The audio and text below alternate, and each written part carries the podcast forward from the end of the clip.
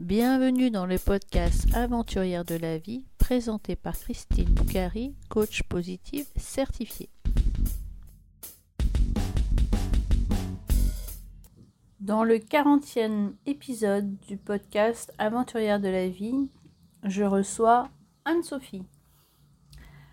Anne-Sophie a été infirmière durant trois ans, puis consultante dans les ressources humaines pendant une dizaine d'années et avec le Covid, elle a eu l'idée de se lancer dans la création d'infirmières reconversion.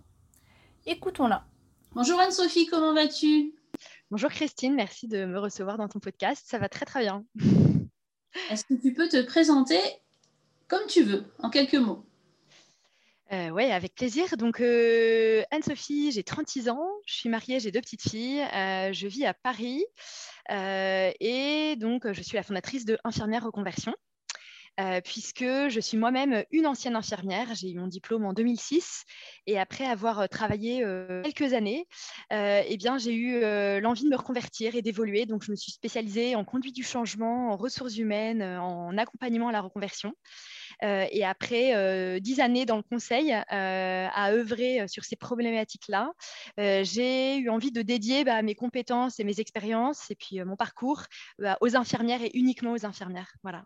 Donc aujourd'hui, d'où la création de Infirmières Reconversion pour leur proposer des, parcours qui les aident à évoluer professionnellement et à se sentir bien dans leur travail. Merci pour ta présentation. Euh, je viens d'instaurer une tradition dans ce podcast, puisqu'en fait, euh, je viens de produire un, jeu de cartes qui s'appelle Carte Plus. Et euh, je te propose de tirer une carte. Alors, je ne sais pas où je la choisis, peut-être pour toi. Super, allez, vas-y, c'est parti. Pas très facile. Alors, voici la carte. Je fais preuve de confiance. Je suis audacieuse et sociable. Euh, qu'est-ce que j'en pense? Euh, Je pense que l'audace, effectivement, et euh, le fait d'être sociable, c'est essentiel. Et je pense que, en tout cas, c'est deux valeurs que je me suis toujours fixées. je pense que quand on est infirmière et qu'il faut, qu'il faut évoluer ou se, ou se reconvertir, il faut, preuve, il faut faire preuve d'audace et parfois les taper à des portes qu'on ne connaît pas pour essayer de se vendre et expliquer son parcours. Et puis le fait d'être sociable, oui, parce que je pense que d'être en relation, on est un peu mort si on n'est pas en relation. Donc, et c'est aussi à travers et avec les autres qu'on grandit, qu'on évolue et, qu'on devient un peu qui on est. Justement, ça me donne l'opportunité de d'expliquer comment on s'est rencontrés. On ne s'est pas encore rencontrés physiquement, mais ça ne tardera pas. En fait, on a été entrés en contact justement à travers le club euh, des entrepreneuses de Neuilly, puisqu'en fait, Exactement. on toutes les deux de ce, de ce club-là. Moi, ça fait pas très longtemps, mais toi peut-être un petit peu plus. Ça fait quelques mois aussi depuis janvier, donc euh, c'est assez récent également. Voilà. Euh, peux-tu nous expliquer un petit peu ton parcours? Donc, tu, tu avais vocation, est-ce que petite fille, tu rêvais d'être infirmière et comment tu es aller vers ce parcours-là et pourquoi tu en es partie assez rapidement finalement? Alors oui, en fait, clairement, je pense que pour moi, c'était vraiment le métier d'infirmière était vraiment vocationnel. C'est un métier que j'ai voulu faire depuis que j'ai l'âge de 5 ans. J'ai toujours dit à mes parents, je me souviens, je veux être que infirmière. Donc heureusement pour eux, j'ai réussi parce que sinon je serais encore à la maison. Euh, mais en fait, assez rapidement, déjà un petit peu pendant mes études et puis euh, pendant mes quelques années d'exercice, hein, parce que j'ai exercé que 3-4 ans, donc finalement c'est très court. Euh, c'est très court, mais ça reste dans la durée moyenne de, de, carrière d'une infirmière. Et en fait, assez rapidement, j'ai mesuré combien il y avait un écart entre d'une part les raisons pour lesquelles j'avais choisi ce métier, euh, sur le papier, et de l'autre, bah, le terrain, les conditions et les moyens qu'on nous donne réellement pour l'exercer. Et, pour moi, comme pour plein d'infirmières, hein, quand on choisit souvent ce métier, c'est pour apporter du réconfort aux autres, pour aider les autres. Et en fait, on se rend compte que, bah, au regard des restrictions budgétaires, euh, des conditions qui sont euh, sans arrêt diminuées, réduites, etc., bah, on en vient à mettre un peu de côté le relationnel et l'accompagnement qu'on peut avoir à nos, auprès de nos patients. Donc, on reste dans des soins très, très techniques, mais bah, voilà, en fait, on est tout le temps dans le speed. Euh, et, pour te donner un exemple très concret, une petite anecdote, j'ai beaucoup bossé en pédiatrie. notamment en cancéropédiatrie à Paris, dans un, grand hôpital spécialisé là-dedans. Et en fait, un jour, j'ai eu le déclic parce que je me suis dit, mais donc j'étais en équipe, ce qu'on appelle équipe d'annonce mobile, donc avec un psychologue et un, et un médecin, j'allais annoncer à une famille et un petit patient de 5-6 ans un diagnostic, sachant que c'était un cancer et que son pronostic vital était engagé. Voilà, on le savait dire qu'il lui restait quelques mois. Et en fait, bah, à la fin, donc bien sûr, la famille était effondrée. Et après, on est sorti, je suis revenue et, la famille m'a dit, mais oh, est-ce que vous pouvez nous réexpliquer, etc. On est, là, on n'arrive pas à comprendre, etc. Et je leur ai dit, mais bien sûr, je reviens. Et en fait, la fameuse phrase que toutes les infirmières disent, oui, oui, bougez pas, je reviens. Et en fait, décemment, vous savez que vous ne pouvez pas revenir. Vous aimeriez revenir, mais vous ne pouvez pas parce que bah, en fait derrière vous avez euh, plein de soins quoi. Une, euh, une chimio une transfusion euh, un autre petit patient qui a décompensé et il y a une urgence voilà. Et en fait je suis sortie de l'hôpital il était 22 heures je suis retournée dans la chambre et bah, bien sûr la famille elle était partie. Et je me suis dit c'est une anecdote hein, c'est tout bête mais je me suis dit plus jamais plus jamais je veux vivre et je veux exercer ce métier comme ça. Et mmh, voilà je pense que j'ai beaucoup idéalisé ce métier, peut-être aussi un peu à tort, hein, mais voilà, c'était un peu la, euh, la chute et la, prise de confiance et le, besoin de faire à un moment donné un deuil, euh, comme un deuil d'un patient hein, ou, de, quelqu'un de notre famille, mais le deuil d'un métier qu'on a aimé sous une forme, mais qui ne peut pas, euh, qui ne peut pas être exercé comme on aimerait l'exercer. Oui, Donc finalement, c'est pas c'est pas forcément ta vocation qui est remise en cause, mais c'est plutôt les conditions d'exercice bah, de, ta profession finalement, mais qui sont identiques à l'exercice des autres infirmières dans les autres hôpitaux. Ouais, c'est exactement ça. Et malheureusement, et on le voit quand on, quand on accompagne des infirmières au quotidien, c'est principalement ça en fait. C'est pas toujours une, c'est pas tellement une remise en question du métier, majoritairement, absolument pas, mais c'est vraiment ça, les moyens, les conditions qu'on nous donne.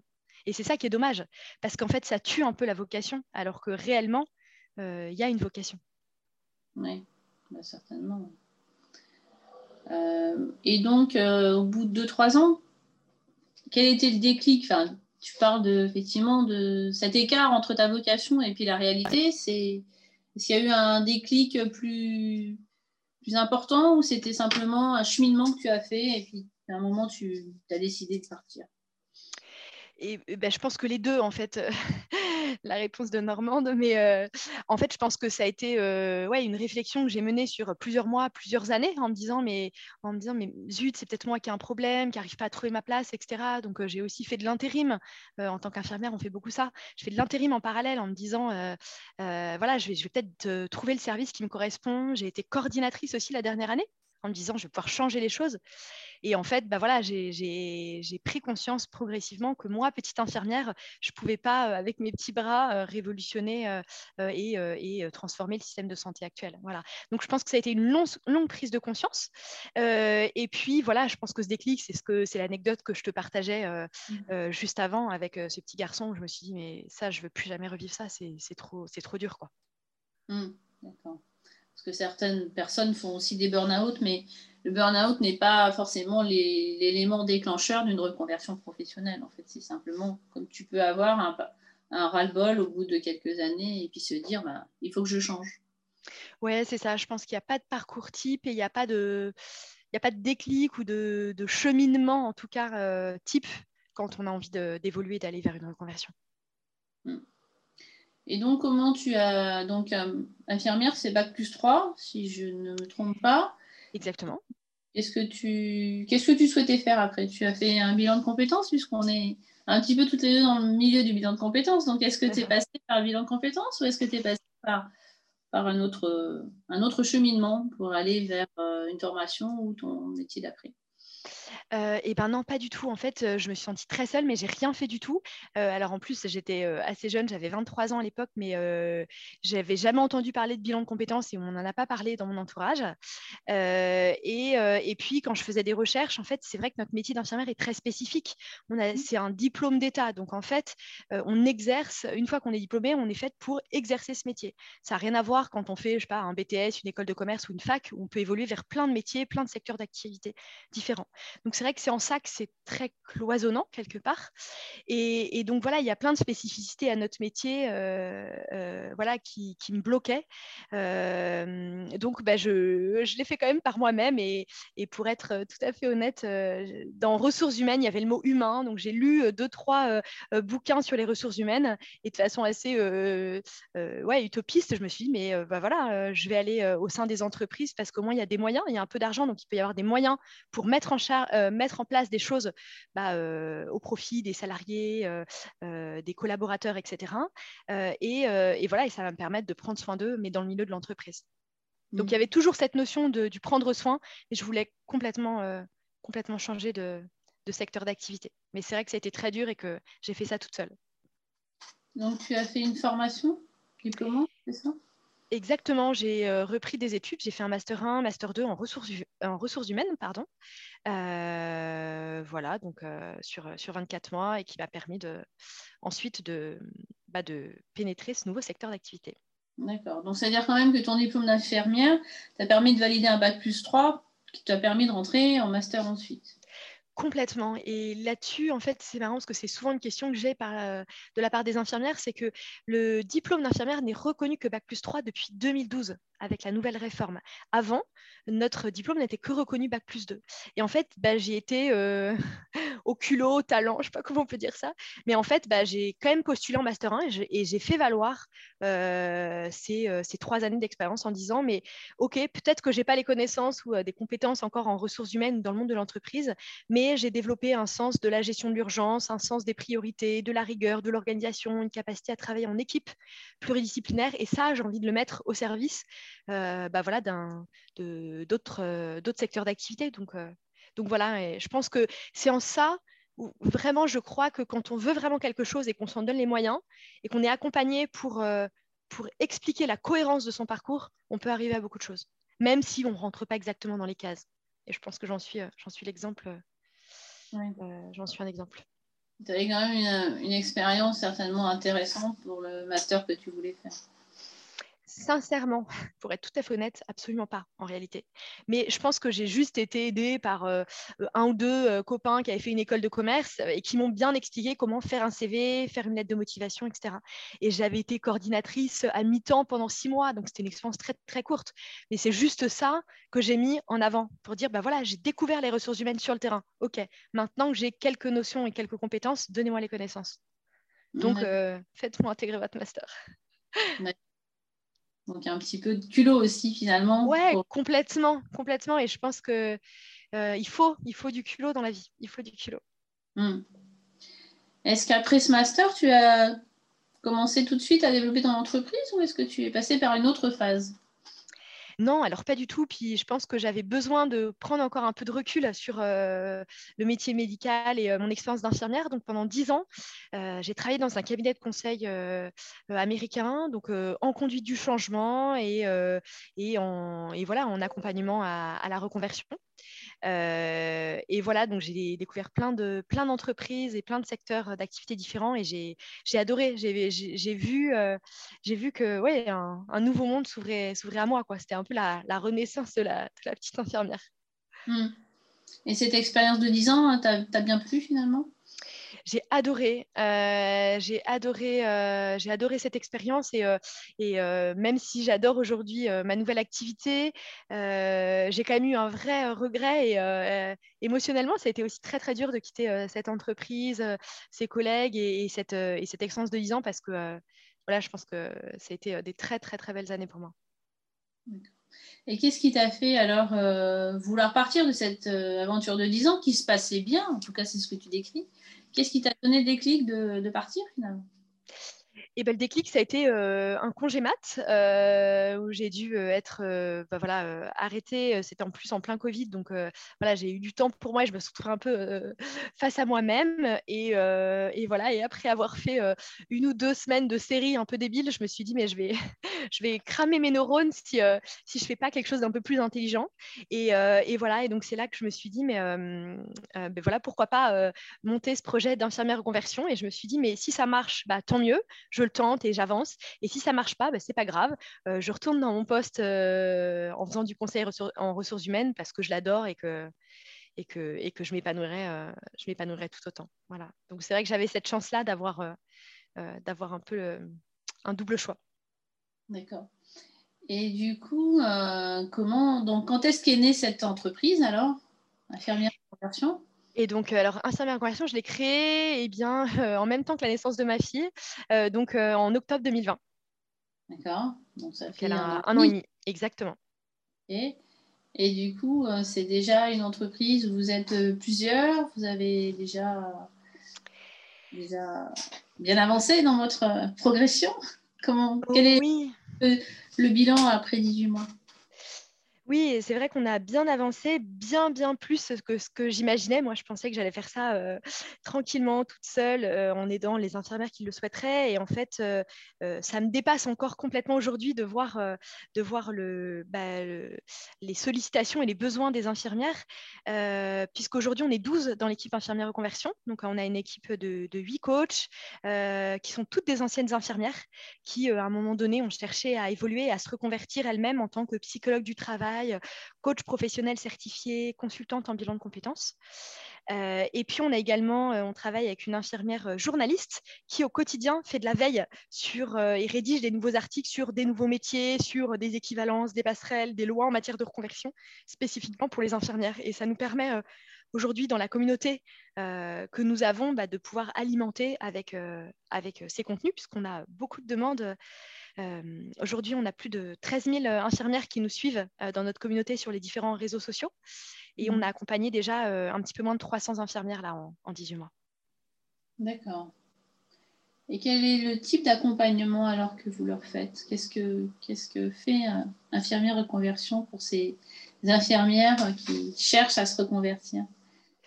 Et ben notre, notre accompagnement, c'est tout simplement un bilan de compétences, un bilan de compétences qui se déroule sur huit semaines, donc a été construit par une infirmière pour les infirmières, et dont l'objectif est vraiment de les aider à construire un nouveau projet pro euh, après infirmière. Voilà. Donc la coach euh, va vraiment euh, les suivre et souvent je leur dis elle va devenir votre meilleure amie professionnelle pendant ces deux mois parce que un peu en binôme elles vont travailler justement sur, ça. Quels sont mes besoins? Qu'est-ce que je veux plus jamais revivre? Pourquoi? Qu'est-ce que ça a créé chez moi? Ou à l'inverse, qu'est-ce qui est fondamental pour moi, ce sur quoi je ne suis pas prête à faire de, de concessions, que je veux absolument retrouver dans un travail quel qu'il soit. Et puis voilà, une cartographie des compétences, une analyse de la personnalité professionnelle pour pouvoir les aider à ressortir une liste de métiers, de débouchés, de spécialisation, que ce soit dans les soins ou hors des soins. Euh, donc voilà, la, coach les aide vraiment à ça. Et ensuite, on les aide surtout dans la mise en œuvre de ce projet. Quels sont mes objectifs, quelles sont mes échéances, quels sont les risques, quelles sont les formations, les financements, action par action, étape par étape, un peu, enfin voilà, comme un vrai plan d'action euh, professionnel. Quoi. Donc il y a une partie introspection pour voir un petit peu qu'est-ce que la personne a, se connaître, qu'est-ce qu'elle a envie de faire, et puis après, un tremplin vers le nouveau projet ou vers les nouveaux projets. Exactement. On a à peu près un quart de notre accompagnement qui est sur de l'introspection, exactement. Et les trois quarts sont sur la projection vers le futur. Parce que je crois vraiment qu'à un moment, le passé, c'est bien. Il faut s'en appuyer. Euh, on ne serait jamais euh, euh, là aujourd'hui si on n'avait pas vécu tout ce qu'on a vécu avant. Et ensuite, maintenant, c'est comment on avance. Comment on avance, comment on se projette, quelle est notre vision, quels sont nos objectifs futurs. D'accord. Et est-ce que tu peux nous donner des idées de reconversion? Parce qu'infirmière, effectivement, moi, je ne connais pas ce métier puisque je ne l'ai pas je n'ai pas, été infirmière, mais elles peuvent se reconvertir dans quoi alors finalement? Puisqu'on a eu 300, quelles ont été un petit peu les, les idées de reconversion de ces personnes-là oui, alors, euh, eh bien, ce qu'il faut savoir, c'est que les infirmières, elles évoluent dans plein de secteurs d'activité très, très différents. Beaucoup vont, rester quand même dans le prendre soin. Donc, soit elles vont rester en tant qu'infirmières, mais elles vont évoluer à travers des spécialités, en tant qu'infirmière puricultrice, infirmière de bloc, infirmière anesthésiste, etc. Euh, euh, et d'autres vont évoluer dans je continue à prendre soin des autres, mais différemment à travers d'autres métiers du paramédical, le bien-être, les médecines alternatives complémentaires. Ça, c'est très, euh, on en entend beaucoup, euh, beaucoup euh, parler. et puis, on a, je dirais, c'est seulement un petit tiers des infirmières qui vont radicalement faire autre chose. Par exemple, pour avoir des exemples très concrets, on a des infirmières qui sont devenues vitraillistes, charcutières, formatrices, professeurs d'anglais, euh, assistantes maternelles, qui ont monté des boîtes ou des startups. Voilà. Donc, mmh. plein de parcours très différents. Et est-ce que ça, leur parcours de reconversion, est-ce que, bah, surtout si elles se reconvertissent vers un nouveau métier, ça passe toujours par une formation? Ou est-ce que la plupart du temps, ça passe par une formation ou simplement un repositionnement de la personne? Non, pas nécessairement une formation. Ça peut être un repositionnement. Nous, on a des partenariats aussi, donc on propose parfois des, euh, ce qu'on appelle des MOOC ou des, petites formations qui ne sont pas certifiantes, mais qui vont leur permettre de monter en compétence sur des sujets spécifiques. Voilà, parce que leur euh, évolution professionnelle ne nécessite pas euh, de, formation importante. Et certaines sont prêtes à, sont prêtes à évoluer et à vraiment reprendre des études parfois très longues. Hein. On a deux infirmières qui, qui ont pour projet de de repartir sur médecine, par exemple. D'accord. Oui, c'est une trajectoire très longue à ce moment-là. Ouais, on part sur 8 euh, à 11 ans, donc euh, on peut dire que c'est assez long. Ouais. ok. Et donc, quelle est l'ambition alors d'infirmière reconversion pour, euh, pour un court terme, un moyen terme plutôt? Euh, je pense que l'ambition, c'est bah, de continuer euh, à être euh, visible et être connue par les infirmières pour pouvoir bah, poursuivre notre accompagnement et nos aides vis-à-vis d'elles. c'est aussi leur expliquer combien, en fait, bah, qu'on est éligible au CPF parce qu'il y a beaucoup d'infirmières qui ne connaissent pas ça, euh, qui ne connaissent absolument pas ça et donc qui souvent se mettent des freins en se disant mais je ne peux pas me reconvertir parce que euh, bah, voilà, je n'ai pas les moyens. Bah, en fait, si, ça peut euh, potentiellement, personnellement, elles, leur coûter zéro si elles mobilisent leur CPF. Donc ça, je pense que c'est l'ambition de donner de la visibilité sur, sur ce financement par le CPF. Et ensuite, je pense que ça va être de développer dans les prochains mois notre accompagnement sur d'autres professionnels soignants. Je pense notamment aux aides-soignantes. Mmh. Voilà et puis, et puis de l'aide à la création d'entreprise, on a aussi pas mal d'infirmières qui se lancent, hein, comme on le disait, dans les médecines alternatives complémentaires, dans d'autres métiers du paramédical. Et c'est vrai que se mmh. lancer dans une activité d'indépendant ou de chef d'entreprise, bah, ça ne s'invente pas et c'est important d'être accompagné également pour sécuriser ce projet. D'accord. Et est-ce que, est-ce que, est-ce que infirmière reconversion a une, aussi une, une volonté de, de, soutenir les infirmières en général ou une, une mission un peu plus qui, irait au-delà simplement de la reconversion de, ces infirmières? Est-ce qu'il y a, une oui, on est en train de, on est en train de, lancer ces partenariats-là et on s'inscrit dans des collectifs justement qui soutiennent les infirmières, surtout aussi pour être porte-parole, euh, pour être porte-parole, notamment au niveau des médias, euh, au niveau des médias, de la presse, etc., pour justement euh, bah, porter la voix des infirmières, porter, expliquer ce malaise. et c'est vrai que souvent on entend des infirmières s'exprimer, mais je trouve que d'avoir le recul de plusieurs centaines d'infirmières accompagnées, ça nous permet aussi parfois de voilà d'apporter un angle et une approche un peu différente, euh, euh, bah, notamment à, la presse, qui peut être intéressante. Euh, et je pense que toute voix est bonne à prendre pour faire changer les choses et, faire entendre nos besoins. Ouais. Alors du coup, la période Covid et la période où tu étais aussi en congé de maternité, donc tu, attendais ta fille, toi, tu as permis de finalement de changer de projet professionnel. Euh, les infirmières qui étaient en poste pendant la période Covid avec euh, toutes les contraintes, il y en a, je pense, de plus en plus qui ont souhaité. en tout cas, il y a eu un malaise infirmière qui était plus important peut-être qu'avant. Enfin, moi, je l'ai, ressenti comme ça. Est-ce que, est que du coup, la période Covid, qu'est-ce que, bon, pour toi, on a un petit peu expliqué ce que, ce que c'est pour les infirmières aussi. Est-ce, enfin, qu'est-ce que tu penses de tout ça? Oui, je pense que, en fait, selon moi, la, période Covid a été vraiment un accélérateur et un cristalliseur. C'est-à-dire que les infirmières, il y avait déjà un malaise euh, euh, très important et profond depuis plusieurs années. Et le Covid a permis de mettre les rétroprojecteurs sur les soignants. on les applaudissait à la fenêtre, on parlait, on parlait des soignantes tous les jours au JT. et en fait, du coup, elles se sont autorisées à dire les choses. Alors au début, à dire, à parler vraiment du Covid, et puis très très vite de dire combien c'était pénible, compliqué, combien leurs conditions n'étaient plus, euh, plus possibles en fait. Et c'est vrai que quand on regarde dans l'histoire d'une infirmière, avant les infirmières euh, euh, étaient des religieuses, donc il y avait vraiment cette notion très forte de dévouement et qui reste et qui restait pendant, pendant très longtemps. Donc on s'autorisait pas à dire les choses. Je pense que le Covid a permis de dire les choses et, et on voit beaucoup plus d'infirmières maintenant un peu lever le poing et, manifester euh, leur mécontentement. Donc je pense que le Covid euh, en ça a permis de mettre la lumière sur un, malaise profond qui touche les soignants, mais qui touche euh, la société tout entière en fait. Ouais. Est-ce qu'il y a plus de soignants qui veulent se reconvertir? Donc infirmière puis être soignante aussi, on n'en parle, parle pas parce que pour l'instant tu, fais des millions de compétences sur les infirmières, mais je pense que ça pourrait aussi s'appuyer aussi sur les, enfin ça peut être aussi le cas des aides-soignantes parce qu'ils ont aussi des difficultés de travail. C'est quand même un travail euh, difficile.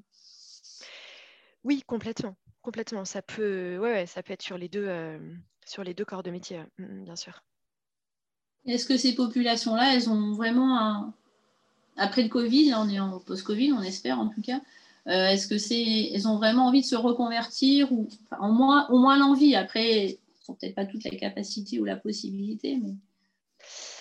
Oui, je pense qu'elles ont tout autant l'envie, même si on sort du Covid. Enfin bon, on ne sait pas, l'avenir le dira, euh, si on en sort vraiment. Mais euh, non, je pense que l'envie, elle est, elle est toujours là. Et pour certaines, le Covid a été un déclencheur. Mais entre le moment où on a un déclencheur et le moment où réellement on se dit, OK, j'y vais, je me fais accompagner, je me dédie du temps pour prendre soin de moi, pour être accompagnée, il se passe du temps.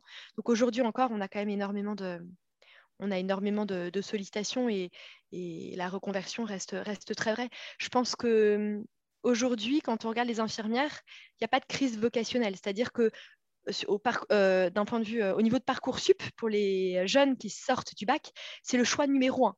Donc c'est le plus demandé. Euh, donc le problème n'est pas sur, euh, on n'a pas de crise des vocations. Par contre, le problème c'est qu'on broie les vocations. Et donc du coup avant, euh, ben il était très très probable qu'une infirmière qui rentrait infirmière, ben, elle allait faire sa carrière en tant qu'infirmière, elle allait évoluer, elle allait changer de service, de secteur d'activité, etc. Mais elle allait rester infirmière. Là aujourd'hui, on le sait, la durée de carrière d'une infirmière elle est entre 3 et 8 ans en fonction des zones géographiques. Donc ça veut dire que la reconversion, je pense qu'il va y en avoir encore et toujours plus dans le sens où ben, il y a des infirmières qui vont rester 3 ans, 5 ans, 10 ans infirmières et ça sera OK.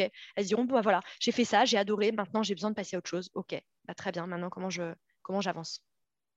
Je pense que la carrière devra être vue euh, et, euh, et appréhendée différemment pour une infirmière. Finalement, la carence euh, d'infirmières que l'on a dans le milieu hospitalier en France et puis partout, c'est pas une carence de vocation, c'est plus certainement euh, que le métier est difficile et que les personnes veulent se reconvertir. C'est ça. On n'a pas de, ouais, exactement. On n'a pas de problème à les faire venir, mais par contre, on a un gros problème sur euh, comment les retenir. Ouais. Peut-être que nos politiques euh, s'en occuperont un jour. Il faut l'espérer. Voilà, l'espérer. Qu'est-ce que tu voudrais dire plus globalement sur ton témoignage, de ton évolution? Donc, est-ce que tu voudrais euh, euh, témoigner? S'il y a des infirmières, des personnels soignants qui nous écoutent ou d'autres personnes qui se disent ben, euh, je me suis formée, puis j'en ai marre de mon travail un petit peu. Qu'est-ce que tu pourrais, qu'est-ce que tu pourrais leur dire au travers de ton témoignage? Ce que j'aurais leur dire, c'est que, hum, eh bien, je pense qu'il n'y a pas de fatalité. C'est pas parce qu'on est on se sent pas forcément bien dans son poste, qu'on se dit bah oui mais souvent moi j'ai beaucoup d'infirmières qui me disent ah non mais moi je, par contre je peux pas évoluer parce que je sais que être infirmière bah non, il n'y a pas de fatalité. Encore une fois, j'en suis l'exemple. Euh, euh, toutes les coachs d'infirmières reconversion sont aussi des infirmières reconverties, elles en sont l'exemple. Et puis, je pense qu'on en a tous autour de nous.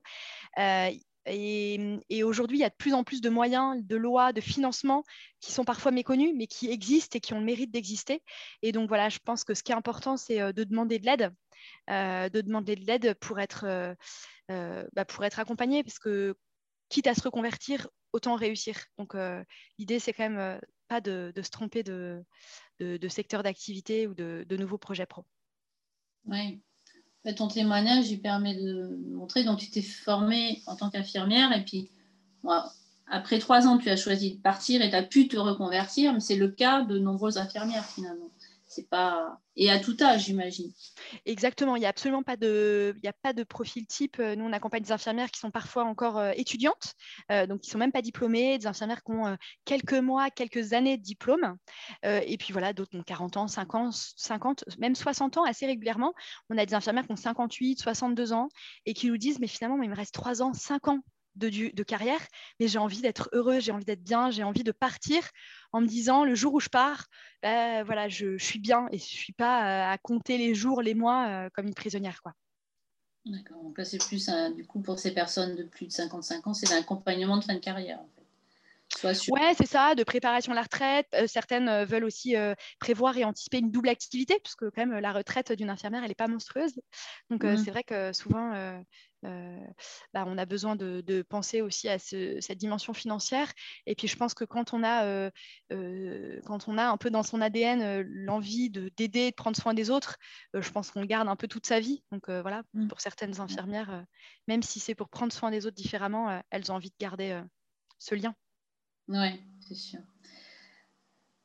Quel message, alors tu l'as un petit peu dit, mais quel message tu voudrais donner à nos auditeurs, nos auditrices Alors, c'est peut-être message complémentaire, en as déjà donné tellement. Ouais.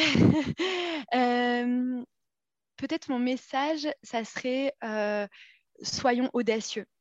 Euh, soyons audacieux et je pense que l'audace mène à tout. Mmh. et je crois que la vie nous met naturellement des barrières, des barrières économiques, mmh. financières, physiques, psychologiques, géographiques. Donc c'est n'est mmh. pas à nous individuellement de nous mettre ses propres barrières. Si les gens veulent nous dire ah non mais moi ton profil il me plaît pas, je je crois pas à ton projet, désolé, ok. Et eh ben les gens seront bien assez grands euh, et bien assez durs parfois pour nous le dire. Donc je, crois vraiment que euh, c'est important de faire preuve de ouais de d'audace, de curiosité, de tenter, d'oser les choses. Euh, et voilà, et peut-être je terminerai euh, euh, le, mantra que j'aime beaucoup, c'est celui de Nelson Mandela qui dit Je ne perds jamais, soit j'apprends, soit je gagne. Donc je pense mmh. que voilà, ça c'est quelque chose qui m'habite de façon très forte et que je, je, serais ravie de transmettre.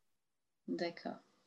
Et la dernière question à l'heure du podcast, puisqu'on est sur le podcast Aventurière de la vie, qu'est-ce que ça serait pour toi une aventurière de la vie?